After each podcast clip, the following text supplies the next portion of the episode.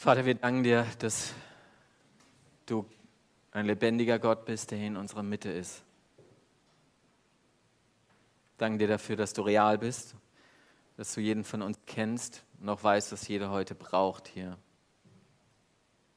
Du kennst unsere Woche, vielleicht die letzten Monate. Und wir danken dir, dass wir jetzt hier in deiner Gegenwart sein dürfen. Du bist da. Rede du. Amen. Ich weiß nicht, ob ihr den schon gesehen habt. Wer weiß, was das ist?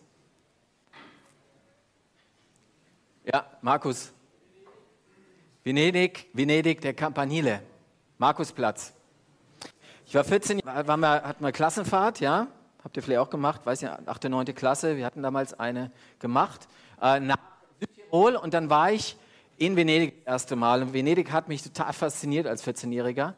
Ähm, die Preise nicht so sehr, die es da gab, aber die Stadt war irgendwie krass so, äh, obwohl ich jetzt so als 14-Jähriger nicht so total Interesse an Architektur habe oder hatte. Aber das hat mich fasziniert, dieser Markusplatz, dieser Campanile. Und äh, der ist mir in der Vorbereitung gekommen, als wir unseren Predigtext mir angeschaut haben. Interessant ist, wenn man ein bisschen recherchiert ist, der ist im, so im 12. Jahrhundert gebaut worden und vollendet worden, dieser Turm. Und dann äh, hatte man ein bisschen Sorgen, ob der vielleicht mal einstürzen könnte. Und dann gab es Fachleute, die haben dann im Laufe der Jahrhunderte, wie gesagt, immer wieder geprüft, ob das Mauerwerk auch festgefügt ist, sicher und solide ist. Und man ist zum Ergebnis gekommen, das steht felsenfest. Dieser Turm der Campanile in Venedig, der steht felsenfest, bis 1902 man versucht hat, einen Lift einzubauen. Und dann stürzte plötzlich dieser Turm in sich zusammen und die, äh, die Teile des, dieses Campanile lagen zerstreut auf dem ganzen Markusplatz. Und neue, neue Untersuchungen haben dann ergeben, Zitat, das Bauwerk ist an sich, äh, das Bauwerk an sich war solide und festgefügt, aber das Fundament war nicht tragfähig. Darum konnte der Campanile auch keinen Bestand haben. Was war das Problem? Nicht das Bauwerk an sich, sondern das Fundament. Das war das Problem. Das war zu porös oder wie auch immer. Und es ist ein schönes Bild für unser Leben. Es geht um ein solides Fundament. Wir haben es ein paar Mal jetzt auch in einigen Liedern gesungen, einem festen Grund, auf, ein, das, äh, auf das wir uns stellen dürfen, auf das sich aber auch die Gemeinde Gottes, die Gemeinde Jesus stellen soll. Und deswegen schauen wir uns mal den Text an. Wir haben heute aktuell eine Predigtreihe momentan. Das ist der zweite Sonntag, glaube ich, jetzt dazu. On Fire haben wir das genannt. Immer Texte aus der Bibel, in denen das Feuer eine Rolle spielt. Und auch hier spielt das Feuer eine Rolle. Wir gucken uns das mal an äh, gerade an. Da schreibt Paulus im ersten Korintherbrief, also eine griechische Gemeinde in Korinth, die er auch gegründet hat, er schreibt ihnen einen Brief. Und da heißt es, wir sind Gottes Mitarbeiter, ihr aber seid Gottes Ackerfeld und sein Bauwerk.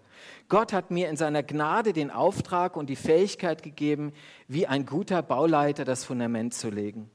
Doch andere bauen nun darauf weiter und jeder muss darauf achten, dass er wirklich sorgfältig arbeitet. Das Fundament, das bei euch gelegt wurde, ist Jesus Christus. Niemand kann ein anderes oder gar besseres Fundament legen. Nun kann man mit den unterschiedlichsten Materialien weiterbauen. Manche verwenden Gold, Silber, kostbare Steine, andere nehmen Holz, Schilf oder Stroh. Doch an dem Tag, an dem Christus sein Urteil spricht, wird sich zeigen, womit jeder gebaut hat. Dann nämlich wird alles im Feuer auf seinen Wert geprüft und es wird sichtbar, wessen Arbeit dem Feuer standhält. Hat jemand fest und dauerhaft auf dem Fundament Christus weitergebaut, wird Gott ihn belohnen. Verbrennt aber sein Werk, wird er alles verlieren. Er selbst wird zwar gerettet werden, aber nur mit knapper Not. So wie man jemanden aus dem Feuer zieht. Ein Text, nicht ganz einfach. Paulus schreibt es, wie gesagt, an diese Gemeinde und in dieser Gemeinde gibt es ein bisschen Zoff. Da sagen einige, ja, wir, unser Fundament, das ist Paulus, der die Gemeinde gegründet hat. Und andere sagen, nee, da gibt es einen anderen charismatischen Prediger oder Lehrer, wie auch immer, der heißt Apollos und wir stehen auf seinem Fels. So. Und das war so ein bisschen die Streitfrage, wie es oft in Gemeinden auch manchmal ist. Da geht es manchmal leider auch um viele Personen und es menschelt. Und Paulus will hier klarstellen, auch mal die Gemeinde hat einen ganz anderen Grund, der losgelöst ist von mir oder von Apollos.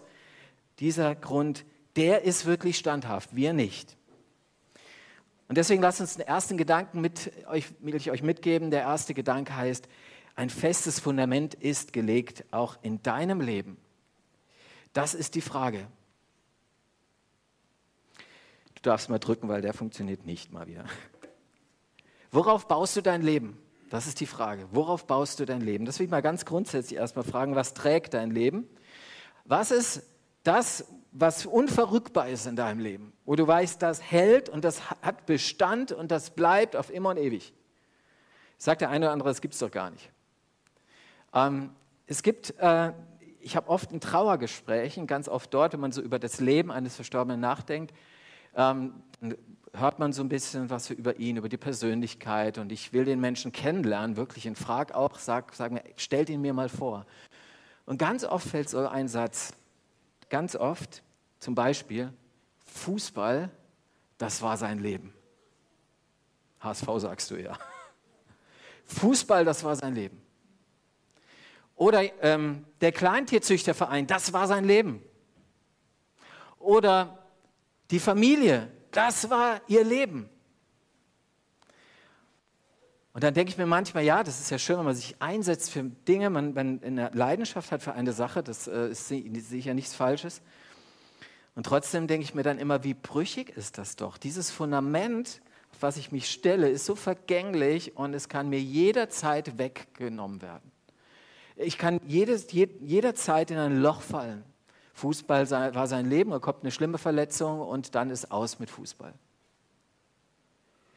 Familie, wunderbar, klasse, freuen wir uns drüber. Ganz schnell stirbt jemand, wird krank, es kommen Brüche ins Leben und dann ist die Familie zerstört. Wir kennen das aus unserem Umfeld, ihr kennt es vielleicht aus eurem eigenen Leben. Ihr könnt alles Mögliche einsetzen, aber es sind alles letztlich vorletzte Dinge oder man sagt auch vergängliche Dinge. Und die sind einfach, das wissen wir alle aus Erfahrung, wenn wir ehrlich sind brüchig ohne Ende. Und dann gibt es aber, und das sagt Paulus uns hier auch, ein festes Fundament, das wirklich keine Brüche hat. Das ist kein geringer als dieser Gott, der sich uns in Jesus Christus vorgestellt hat. Dieser Gott, Paulus führt es vorher aus, was das für ein Gott ist. Das ist nämlich ein Gott, der für uns ans Kreuz geht. Ganz schweres Thema eigentlich, aber der aus Liebe zu uns ans Kreuz geht und sagt, daran zeige ich euch, wie sehr ich euch liebe, dass ich für euch alles gebe am Kreuz. Und der auferstanden ist und lebt. Das ist das Fundament, das bleibt. Ganz klar. Und das ist, es kann sein dann, wenn ich darauf mein Bauwerk baue, mein Lebensbauwerk, dann kann es sein, dass trotzdem Stürme kommen. Ja, und es gibt auch Kratzer und es gibt auch Risse und vielleicht bröckelt auch mal ein bisschen was ab. Aber ich weiß trotzdem, ich stehe felsenfest darauf. Und jeder, der schon durch Krisen gegangen ist und schon vorher wusste, wer dieses Fundament ist, der hat diese Erfahrung auch schon gemacht, dass da ein Gott ist, der trägt, der wirklich trägt und der auch hält, was er verspricht. Worauf baust du dein Leben? Das ist die eine Frage. Aber eigentlich geht die Frage noch viel tiefer hier. Das ist auch die Frage, worauf bauen wir als Gemeinde, als Kirchengemeinde auch unser, unser Leben als Gemeinde? Unser Handeln und Entscheiden und, und unsere Entscheidungen sind auf welchem Fundament eigentlich? Wir kommen ganz leicht in Versuchung, vielleicht kennt ihr das auch als Christen, wenn ihr mit Jesus lebt, schon lange auf diesem Fundament steht, dann sagt ihr, ja, okay, wir, wir gehen in unseren Alltag rein und eigentlich wollen wir gerne anderen diese Liebe Gottes schmackhaft machen. Wir wollen gerne davon reden.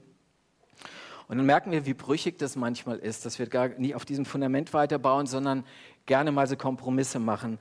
Ähm, wir, wir, präsentieren gerne den Schokoladengott. Ja? Der ist sehr süß, ein bisschen niedlich auch und ganz freundlich immer. Und äh, wenn es ein bisschen heiß wird, dann schmilzt er allerdings.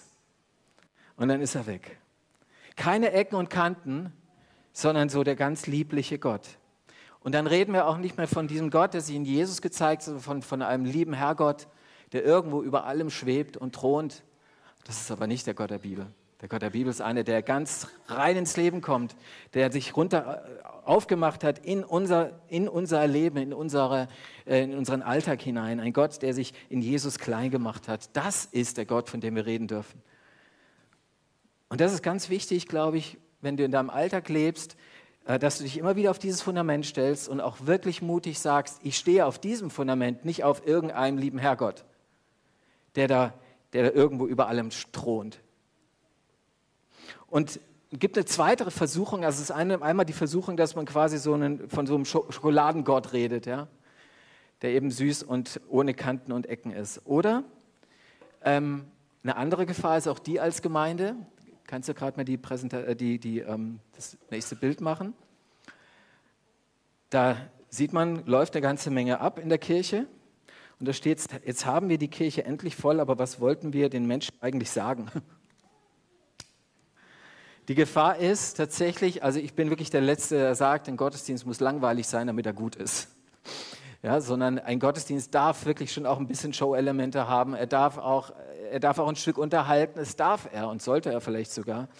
Und trotz alledem ist die Gefahr dann, dass man manchmal bei der Vielzahl an Kreativitätsangeboten in einem Gottesdienst oder auch überhaupt in einer Gemeinde, an kreativen Angeboten, die wir als Gemeinde geben, dass man manchmal das Fundament vergisst. Worum geht es eigentlich?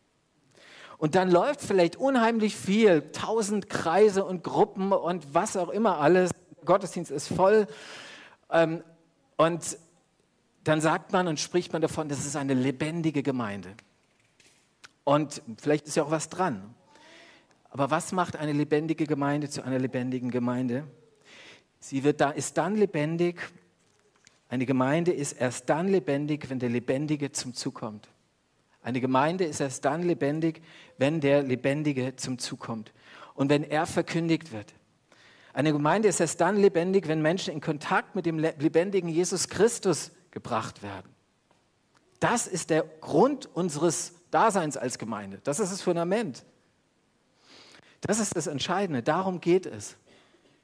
Und wie gesagt, nochmal, wunderbar, wenn wir dabei Spaß haben und sonst was und tolle Gemeinschaft und alles gut. Aber es geht letztendlich darum, dass wir eine lebendige Gemeinde bleiben und sind. Und deswegen ist gut, was Paulus uns daran erinnert, was das Fundament unseres Glaubens und unserer Gemeinde ist.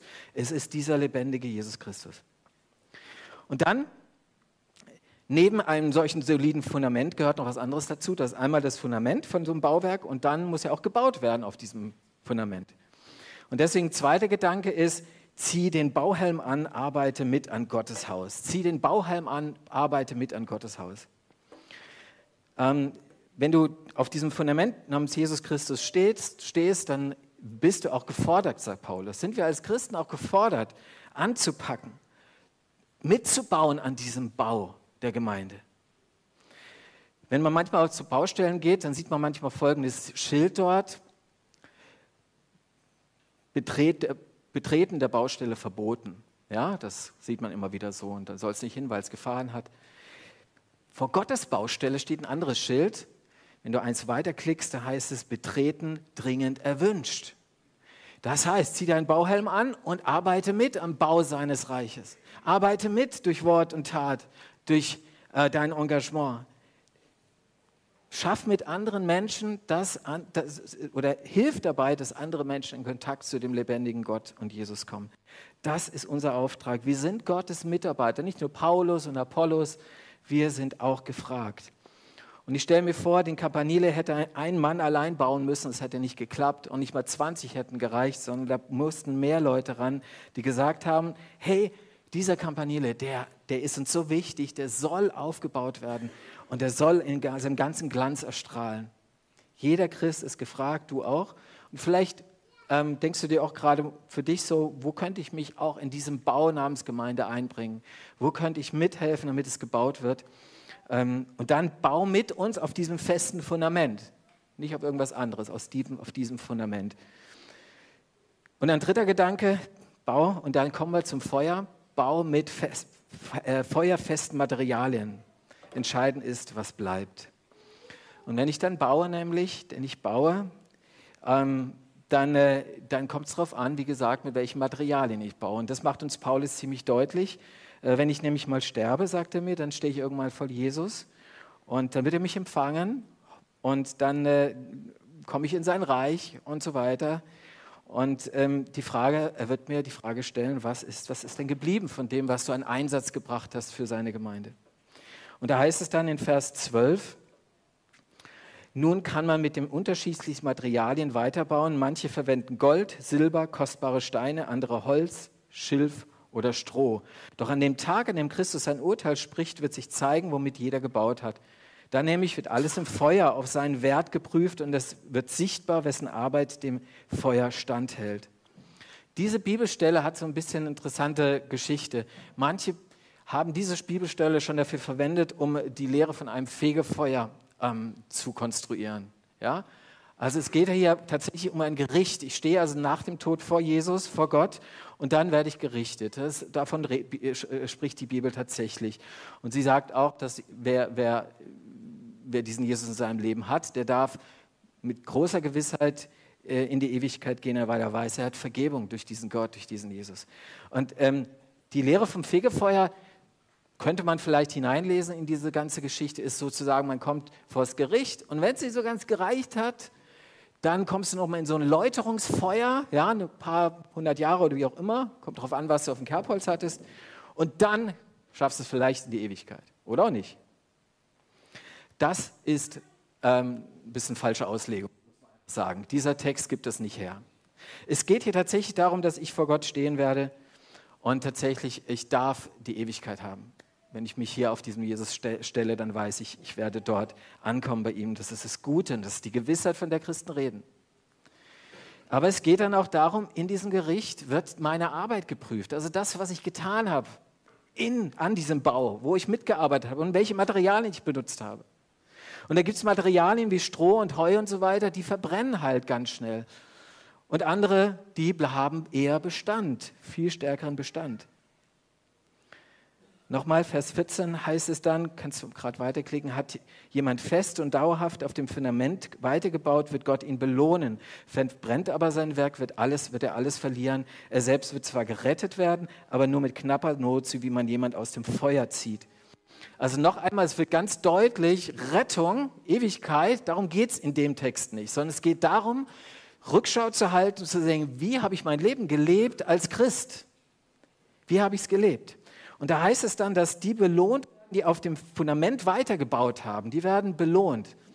Und jetzt der ein oder andere, der Bibel ein bisschen kennt, der denkt, oh Lohn, das passt ja irgendwie nicht zu einem gnädigen Gott. Ne? Der es geht eben nicht um darum, äh, was ich tue und dann bekomme ich Lohn äh, und komme vielleicht in den Himmel und äh, das, was ich nicht tue, dann komme ich in die Hölle, sondern dass es Gnade ist, letztendlich Geschenk ist. Ja? So, was ist denn der Lohn hier?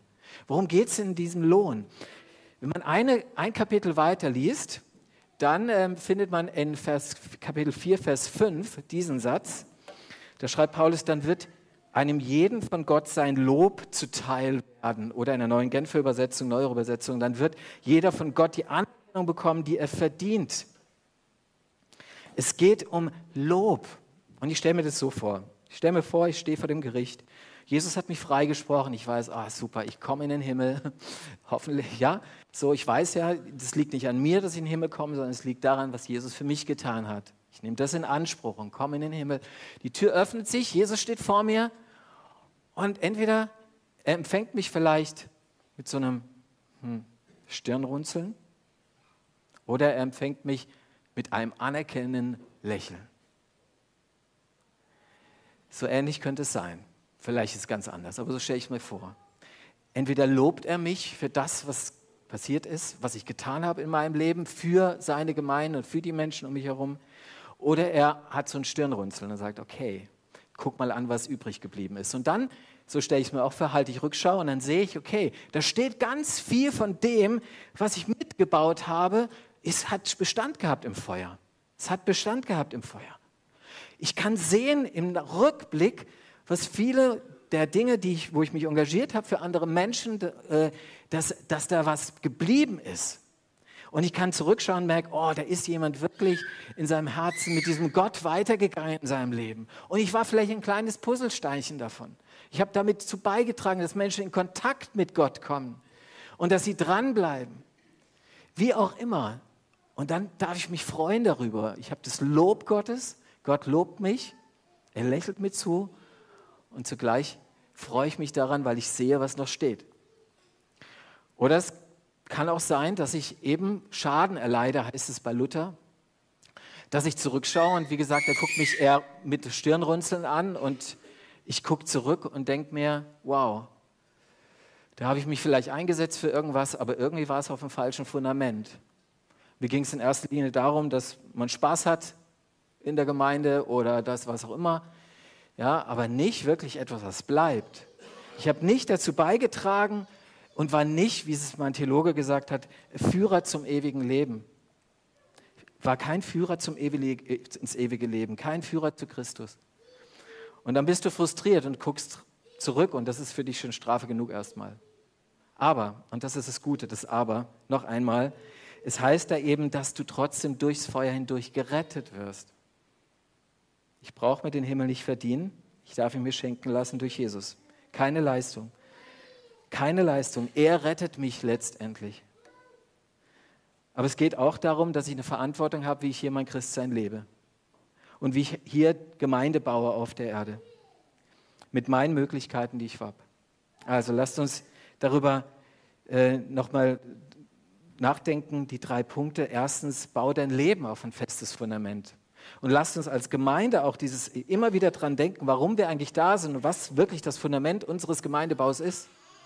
Das zweite war, zieh einen Bauhelm an und mach mit. Das ist gut. Das ist so eine gute Sache, sich für Gott und die Menschen einzusetzen. Und das dritte war, das dritte war, dass die Frage ist, wie wird Gott mich empfangen? Mit einem Lächeln und Anerkennung und Lob oder mit vielleicht mit einem Stirnrunzeln? Ich finde dieses Lächeln in Jesu Gesicht, das motiviert mich, hier weiterzumachen und weiterzubauen und auf diesem Fundament zu bauen. Amen. Wir wollen miteinander singen, mein Gott ist größer.